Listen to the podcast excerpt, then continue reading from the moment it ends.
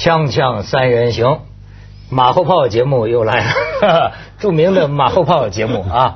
我们这个时时间差节目，是我们这个节目啊，这个春节啊放假放的时间长了一点 啊，直到昨天为止，这个录播的都是这个年前我们录的这个备份，所以呢，我在这个《锵锵三人行》的这个微博上看见，哎呦，已经沸反盈天了，好家伙，这观众说，去年的事儿你们还聊。啊？我们这样的好，就冷静一点嘛，对不对？哎。我觉得大家不要，我觉得大家总是喜欢谈什么热点话题啊，就那个事儿正在闹得最火的时候，就去谈一把，结果谈着谈着那事儿没聊清楚，把自己也弄进事儿里头去了，哎对不，对？你讲这话很有深意。对，我就说这样的一个呃录像的我们这种安排哈，非常适合我的性格，因为我的朋友们给我就有一个外号叫慢半拍，什么事情其实等一等啊，对。会好一点。没错你看他那个微博上讲，你们怎么还不聊这个韩方大战啊？我说你等等等等，你看这不是要要要诉讼了吗？诉讼，哎，所以呢。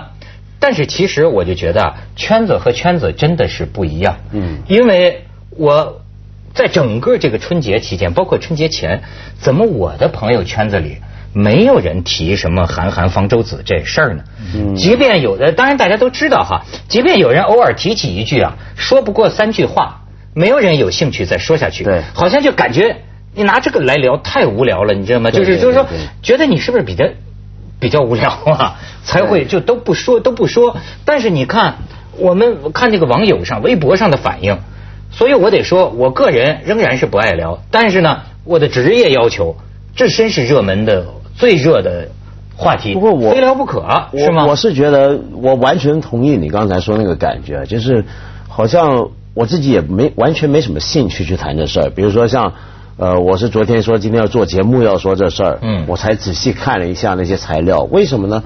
呃。我是发现自己对过去几年中国这种名人掐架啊，然后两个人吵得好厉害，然后互相什么言语都出来，然后旁观的人围着一哄而上，你一言我一语，这种事儿我觉得越来越让人厌倦了。嗯我我看着就觉得 很不舒服，反正那个那个情绪，我觉徐得老师呢？不太好。就在你家乡嘛，你这春节都在上海啊。对，我是有网友问我这个事情，啊，就讲了很多这个。嗯我的回答是点点点点点相争，点点点点点得利。什么象征得利？什么意思？这个成语怎么说的？鹬蚌相争渔翁得利。然后网友是渔网网翁啊网网友就追上来了，谁是渔翁？谁是渔翁？哎，谁是渔翁？这也是个问题。嗯我跟你说啊，这个事儿啊，对当当事人也许叫有聊，对咱们真叫一个我我我真的觉得有点无聊。哎，但是谁关我什么事儿呢对，你说的很对，谁得利呢？要不他们说呀，围观本身都说围观改变中国嘛，中国都能改变，何况被围观的人，你知道吗？其实我至少知道有一部分人，他们这个过瘾呐、看呐、他并不在乎这个论题的真假，他要看的啊其实就跟拳击比赛没什么两样，看他怎么打，看他怎么打，看他怎么打，这个过瘾，是不是他们这算渔翁呢？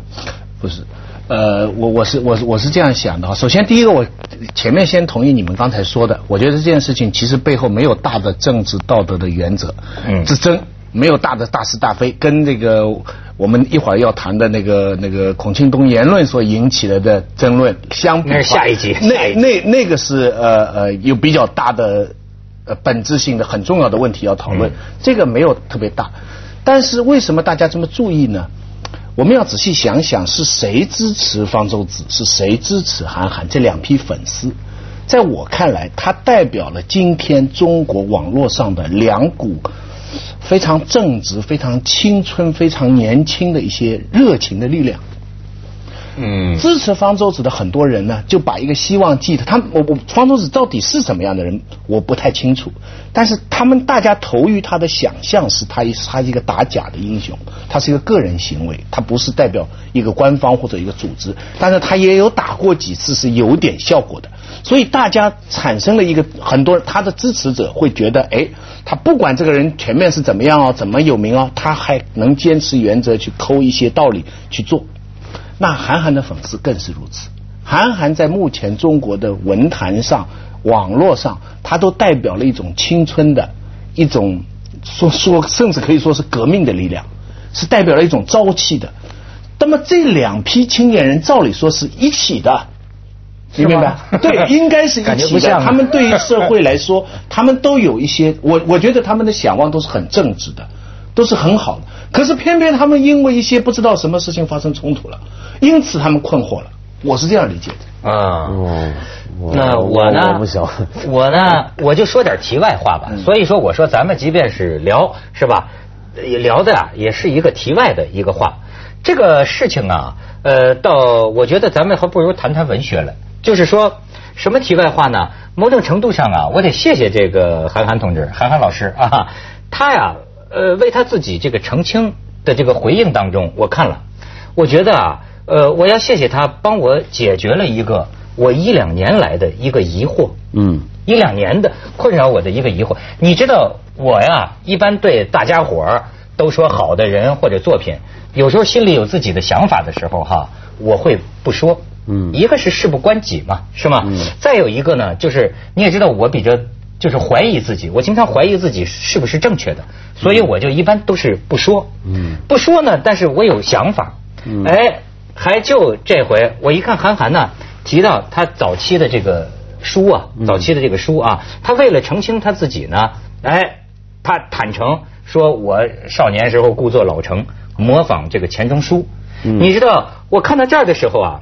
我不禁就走向书架，拿起当年我三重门。哎，我我我我得说，我没有太多资格讲他啊，因为我只是看过他一部分博文和这么一本书。嗯。老实讲，这本书呢是当年他特别火的时候。嗯。我说我买来看一看，但是呢，怎么说呢？就是我很懊恼，因为呢，我自以为我自己胃口很宽啊，大家伙喜欢的我肯定能喜欢，但是呢。我得说实话，对吧？就是几个月之内，我努力了三次，没看完，没看过十页，嗯，真的是看不下去。那么，当然就是我水平低了，是吧？但是呢，怎么说呢？就是我当时啊，还写下一段话，因为我觉得困惑不解。我说为什么这么受欢迎的，我就不看不下去呢？是吧？为了证明我是一两年前写的。我把我的手稿也 带来了，你还做笔记啊？不，哇，这个手稿值钱呢。哎，认真了。现在新的不是，正是因为不认真，所以写的个乱七八糟，是当年就是随手写下的。但是我就说啊，就可以让你知道为什么我今天看到韩寒坦诚这个感受啊，哎，让我觉得这个怎么说呢？跟我这对回答了你的问题，回答了我的疑惑。因为当年我只是疑惑，只敢偷偷写在这儿啊，所以我不惜让大家看看我的这个丑字。他们拍下来，手记，刚才丑丑字这个字啊，写的太丑了，所以他们说不是手记，是尿记，我的尿记啊！你看，就是说，我当时就看，哎，对对对，导导导导演可以放出来看啊，就是说啊，我当时的感觉是，文笔啊是流出来的，不是做出来的，不是做出来的，我的感觉是嫩熟嫩熟的，你知道吗？就是当时我看他这书，总觉得有点小孩说大人话。那你看，我说一个早熟的少年。刚看完《围城》，抓住钱钟书的一点文字感的皮相，写的这么一个习作。钱写的是解放前的大学，韩写的是解放后的中学。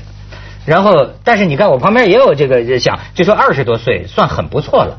啊，我又说呢，说这个作者强调文笔和才情，就是我是指的，他也很重视这个文笔。但是在我从这本书的文笔上看来啊，他理解这个文笔，我觉得有点窄啊。相反，我觉得他掉在玩弄文字里头，失了失去了自然天真。少年企图老成，企图看透世故。为什么我老看不下去？就是我在琢磨，为什么我老看不下去？对了，就因为他玩文字牵强，我一看就出戏，老被他的故作老成的文笔打扰，进不去他的故事。嗯，你看，这是我当时的感触，所以我也很就是，但是我就怀疑我自己是不是看对了，因为咱这水平不高。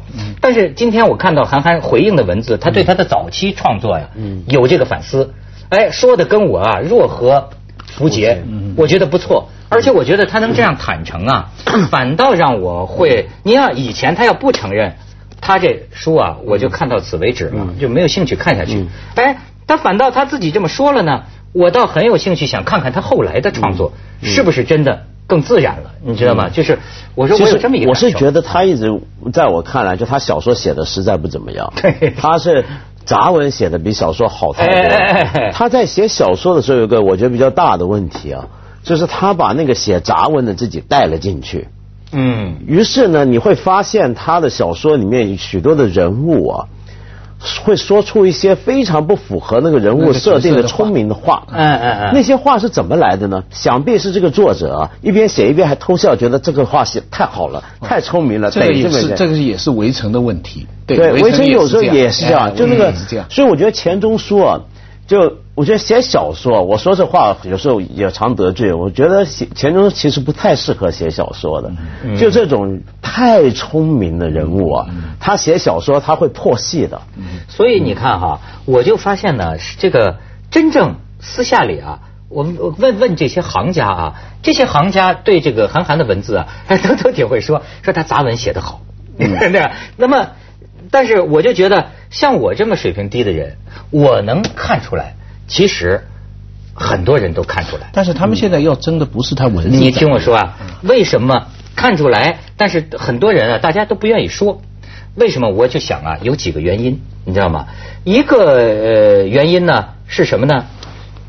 哎，导演说要去广告，广告之后再总再总总结啊，锵锵三人行，广告之后见。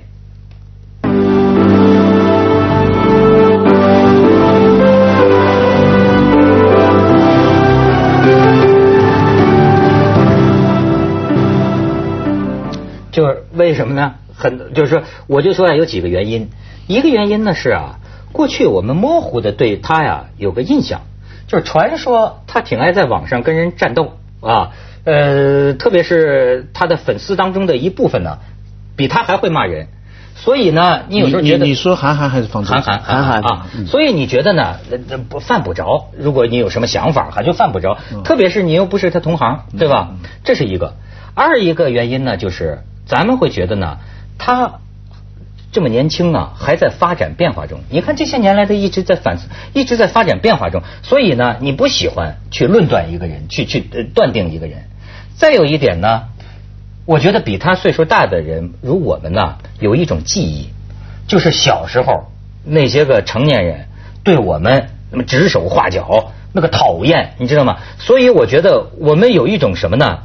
非常害怕自己啊，会变成自会变成己当年讨厌的人。那样的一个人，对着人家比你年轻的人的一些创作，而且你也闹不清，人家你也不够了解啊，动辄指这话，你非常怕变成小时候你讨厌的这种所谓的成年人，所以不说。第四点也是最重要的一个原因，就是说呀，他今天这样的这个名声，包括呢，就是说他的关注他的人超出了少男少女、社会各阶层啊，不大是因为他的文学能力，而是因为就是你说的他的博客。他的博客里边还哪一部分呢？他的博客里边干预社会、对介入公共事务的对这一部分，所以这部分寄托了很多民众的希望，甚至美好的一天。你你跟韩寒认识吗？我认识，我很喜欢他。其实我我一直不大愿意谈他跟方舟子的事，我反而觉得他其实早在跟方舟子掐架之前惹起了争论，那个比较有意思，就是所谓的寒山篇。他谈革命、谈民主什么那些，谈自由，那里面大部分很多观点我是不能够赞成的。对，但是呢。我就不喜欢，就是今天中国讨论问题的一些方式。嗯就是我我觉得我认识的韩寒，呃呃，是一个没有大家说的那么的老谋深算，那么那么的呃，好像都安排好了怎么样？说是是什么卧底五毛这一类的。我觉得那很明显就是他观点上有一些新的想法。那这些观点我们可以就观点来讨论观点。我会说为什么我不同意，我同意什么。但是现在呢，我们谈问题呢，很快就会谈到韩寒这个人怎么样，他是什么背景，他是什么居心，他原来就潜伏的如何如何，然后再说下去就去挖掘他这个人是不是过去一贯的弄虚造假，还怎么样。我我不是太喜欢这样的去去谈问题的方法。那么终于到了跟方舟子掐架这事儿之后，我就觉得，哎，我就有点看不下去了。这事已经变成一场泥浆摔跤一样的东西了。他那个呃，如果说是指控，现在他们的指控是说他是有人代笔，对不对？嗯对那么这种呢，如果从我从我们学院的角度来讲，这是一个很严重的指控。对，那么这个指控的后果可以很严重的，嗯你可以说是可以上法庭的，在学校里可以取消、可以开除学籍，或者你是教授可以被解除职务的。嗯但是你这个指控必须要有非常硬的直接的证据。嗯所以，所以现在我看了一下他分析，呃呃，方舟子分析这个韩寒那篇文章的书，好像叫叫书店吧，什么好几篇了哎，他这样的一个分析，我就仔细的看了他这一篇，他用的是一些考证、推理、比较文字的，那这个构不成直接证据。对，没错。所以这个如果说他如果他上法庭去告韩寒是剽窃的，或如果在我们大学里，比方说我是学生纪律检查委员会，你来说这个人这个是剽窃，这个是做目前这个证据是不成立的。那么这个其实很简单了，这个在法律层面上已经很简单了。问题是韩寒其实不用做什么回应，我觉得韩寒回应太太激烈。那个据说是王朔说的一句话。说是我我我，因为王朔的话比较带色儿啊，啊翻译成可以通行的话就是说，叉叉，人家说你的小弟弟是假的，你就给他脱裤子吗？大概就这么个意思啊！当然他是说的更加生动了啊！我这个转达了已经 已经不大生动了。真的，你你干什么嘛？人家说你讲你你何必脱裤子嘛，对吧？这这我干活的东西给你看 干什么嘛，对不对？所以其实我这个韩 韩寒是不必要做这些回应的，因为他要打他要尽他的道德义务，那由他去。除非现在的事情倒过来，现在的事情是指控你的人他不上法庭，你却要去上法庭证明自己无罪，这个很糟糕。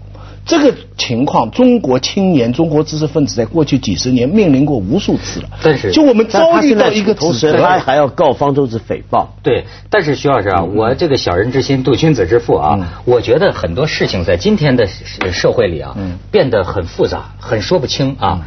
比方说啊，呃，这个不负众望这件事儿是好事儿，可我觉得也是一种毒药。对对没有人呐，就是哎，我我 我干这行十捧杀跟打杀我。干这行十几年，我就发现啊，我还没见过一个人从我见过很多人从无名到有名，我没见过一个人从无名到有人关注的时候，他不起变化的，全都要起变化。看来人呐、谁都不能免俗，就是这么多人关注你，而且问题不这么简单。你看韩寒这个回应，我认为他也有希望自己不负众望，这么多的粉丝啊，你知道吗？那么这么多的人，这个啊。曾经支持我或者喜欢我，甚至咱就是说点儿庸俗的，这个还有金钱的利益啊，嗯书的销售，呃，广告，对吧？这都是有有有很大的金钱。如果这个东西被颠覆了，那赢他不会靠网络的这种东西被颠覆，他要他必须这个这个这个剽窃的指控必须正式成立。我我是比较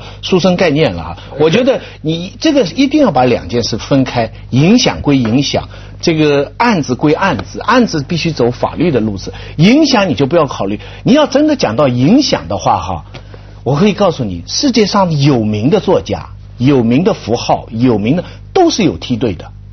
真的？对，当然而且呢，大致的规律是这样文道是讲什么梯队了讲人家没有，讲人家没有人代写的，这是对学生的要求。如果你有名了呢，基本上你是可能有梯队运作，有名了。如果你是非常有名的，你就必然有梯队运作。比如我随便给你举个例子，毛选，嗯，毛选是胡胡乔木很多在里边写的，啊这个大家都是，而且我们党都有决议说毛泽东思想是我们共同的智慧。没错。奥巴马的这个国情咨文是他自己写的吧？不过你能说他作假吗？那个那个，你说的是一个政治的这种对对对对对陈述，你这说这这这哎不不不不不，艺术当中也有啊，有很多画家别别人学生画的，我签个名我认可就是就出去了。这就聊得远了。锵锵三人行，广告之后见。